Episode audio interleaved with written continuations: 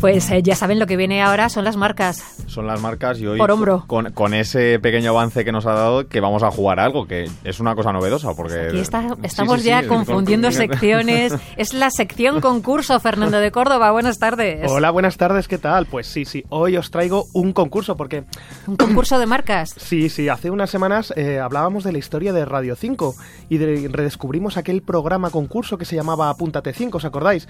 Pues a mí se me ha quedado grabado no solo esa sintonía, sino también la idea de recuperar los concursos en Radio 5.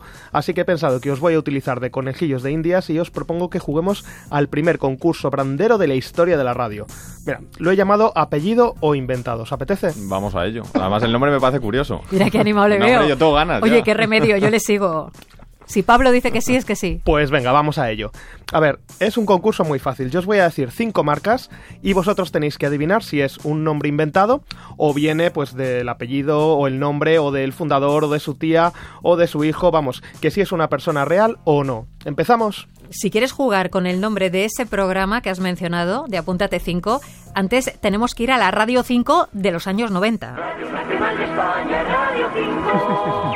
Ahora sí.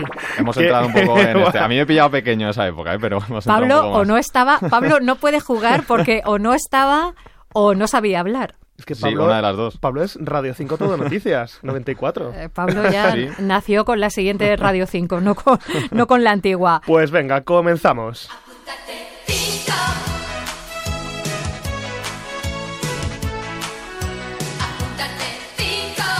Ya nos hacen sintonías como esta. No. No, no, no, Lo digo en ojalá, serio, Lo ¿eh? hablamos siempre. Pero es verdad. Sí, sí. Ojalá, tenemos que hacer presión para que en la sintonía de vuelta la canten estas chicas. Yo lo voy a proponer, que la canten y sobre todo, no, pero es que incluso la parte instrumental Pi, pi, era, pi, era, pi, pi, pi. no, no, en Es serio, en serio, bailable. mira, mira, dale. Que es pegadiza. ¿eh? Yo- ¿Me la podéis guardar como tono para el móvil? Porque yo la quiero. Era una sintonía muy bonita, en serio. Pues Esto venga. me recuerda mucho a, a Joaquín Prat, Sí. que... Qué grande era. Qué Mm. grande, qué grande. Y sobre todo el, el programa que hacía aquí en esta casa y que tenía esta sintonía, que es verdad que siempre lo decimos, que ya nos hacen sintonías como esta. Sí. Pero Pues bueno, venga, vamos a va- proponer que se haga un de vuelta cantado en plan jingle, como Pues esta. como homenaje para él. Venga, os voy a decir la primera marca de todas. Vamos. Toyota, la marca de coches. ¿Vosotros diríais que Toyota es un apellido o es una palabra inventada? Hay un señor que se llama Toyota, que esto lo sé yo. Pues- Podría ser, ¿eh? Yo, o sea, no me extrañaría. Yo por- sí lo sé. Pues Me mira, voy a arriesgar, en esta ala. nos fiamos, venga. Venga, me decís- apunto a esa, me apunto yo decís a esa los dos tontería. apellidos. Apellido. Pues efectivamente. Bien. Sí, sí, sí, sí. Primer punto. A ver, en realidad es una pequeña variante, pero os lo voy a dar por válido, porque se llama así por Sakichi Toyoda. Toyoda, ojo con Casi. D, que fue precisamente el fundador de la marca. Y lo cierto es que durante los primeros años, eh, en los años 20 del, año, del siglo pasado, claro, la compañía se llamaba Toyoda. Y no te creas que se dedicaba a los coches, sino, no me lo diréis nunca, a los telares automáticos. Pa- no. para- para coser, vamos. En el año 33, pues comienzan a hacer también automóviles y lo hacen con la marca Toyota, pero luego pasaron a llamarlos Toyota, que en japonés pues es más fácil de pronunciar y además al escribirlo en su alfabeto requiere ocho trazos y ya sabéis que es un número de la buena suerte en Asia. Además, la marca Toyota con D pues estaba muy relacionada con los telares, además en, en japonés significa arrozales fértiles, así que tampoco les venía mal cambiar de nombre para que la gente no pensara en agricultura o en tejidos, sino en coches. Llegó el japonés, Toyota Corolla, bonito como el solo y jala como un campeón. Todo se cantaba en Sí, sí, aquella sí, sí. época. ¿Qué le Bonito vamos como a hacer? el solo, qué maravilla. Bonito como el solo. Argumento, Más, argumento de venta. más bonito que un Sí. San Luis, le falta decir a la promo. Bueno, pasamos a la siguiente. Venga, vamos con la siguiente que esta seguro que os suena. Kodak, la marca de fotos y de cámaras y de carretes, pero bueno, que también fabrican cuchillas de afeitar y pilas. A ver, ¿diríais que Kodak es un nombre o es una palabra inventada? Yo esta creo que es inventada. Yo lo Me- sé porque la hija del dueño estaba casada con Paul McCartney. Madre Ah. mía. Y su apellido no era Kodak, sino Eastman. Isman, efectivamente, Linda efectivamente. es Eastman. una marca inventada y como bien dices Isma, el fundador se llamaba George Eastman y eh, pues a este hombre simplemente le parecían dos sílabas que sonaban bien juntas y este, eh, este señor solo buscaba un nombre sencillo que se pronunciase bien en cualquier idioma y que no tuviese resonancias de ninguna otra cosa que no fuese su producto. Él decía que se había inventado, se había inspirado en el lenguaje infantil. Bueno, otros dicen dicen que le gustaba mucho la letra K, pero en cualquier caso, oye, objetivo conseguido. Además, hoy en día las palabras que no tienen significado, pues son una de las Mm. maneras más recurrentes de crear un nombre nuevo. Porque la principal ventaja es que no te atas a nada que exista ya, que tienes una palabra que es como una caja vacía que puedes rellenar de significados. Y bueno, y además es que no es tan difícil registrarlo porque, claro, no está pillado. Mm. Ponte tú a registrar Carretes Pepito. Todos los Pepitos del mundo te van Pueden a- decir que eso- Claro, claro. claro. Pero venga, vamos a pasar a la siguiente. Vamos con Dul. Dul, la marca de los flanes. ¿Os acordáis de Dul, no? Mm. A ver, diríais que es una marca inventada, que es el apellido así un poco exótico de alguien. Esto no lo sé. Yo voy a decir inventada. ¿Tú qué crees? Inventada. Inventada también. ¿Tengo que decir algo? Sí, venga, hay que, hay que mojar. Hemos venido jugársela. aquí a jugar como en el 1-2-3. Pues inven- inventada, un apellido no parece. Mm, Bueno, a mí eh, no sé. No, sí, sí, es inventada, es inventada. No es un apellido. En realidad tampoco es inventada del todo, es un acrónimo. Ah.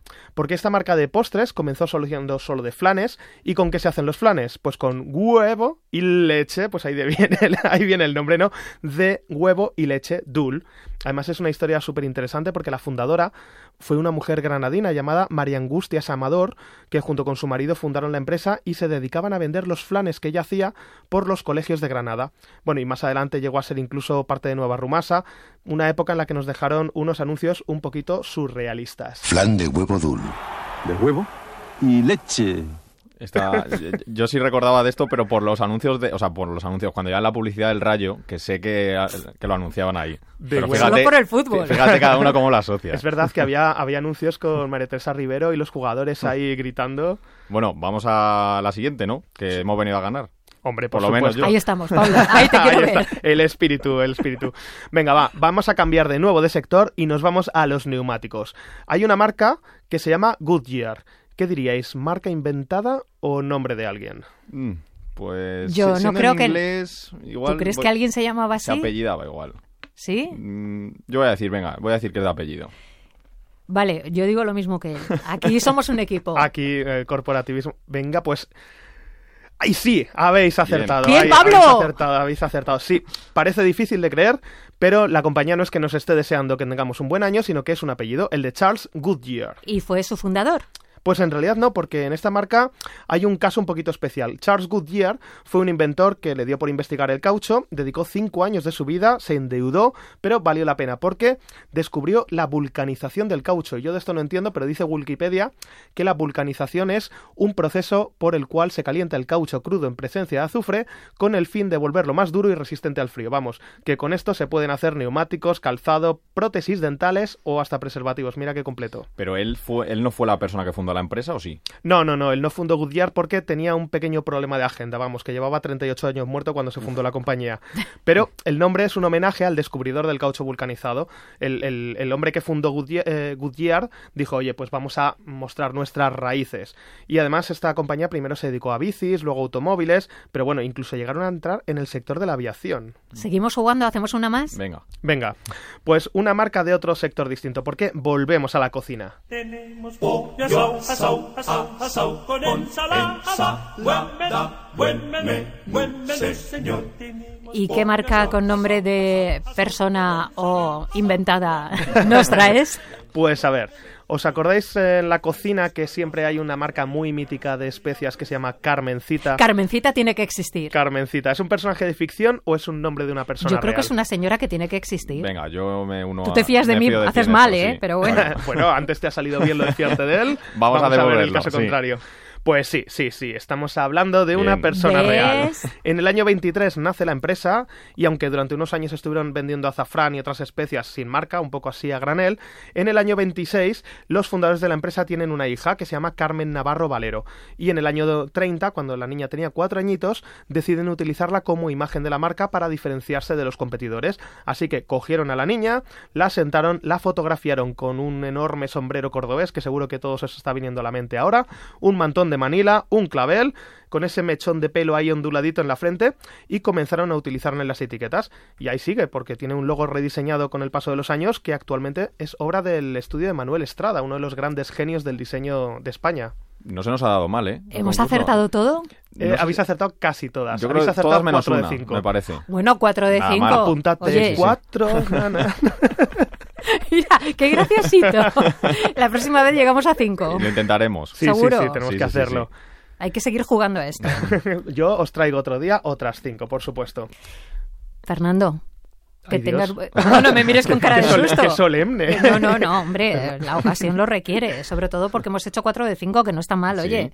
Que tengas buena tarde, nos vemos la próxima semana. Muchas gracias y que tengáis buen puente los que lo tengáis. Adiós. Uno, dos, tres, cuatro. Por cierto, esto lo dejas tú de regalo musical, que es... Uno, dos, tres, cuatro. Esto es. Era una, premonición. Casi. Era, ¿Te ¿Te era das una cuenta? canción Ni, ni hecho aposta, ¿eh? precisamente de nombres de personas de un grupo con nombre de personas. Es Cayetanos de Carolina Durante. Pues eh, nos quedamos escuchándola, pero mientras eh, nos tiene que contar Pablo que nos espera. Lo que viene después de las noticias, Inma, pues va a estar por aquí Elena Marquínez, que nos acercará el perfil de cómo son las personas manipuladoras y cómo actúan para cómo actuar nosotros para que sus actitudes no nos afecten y nos influyan. Y también estará César Javier Palacios descubriendo la selva de Irati en Navarra y descubri- eh, descubriéndolo y catándolo con los cinco sentidos.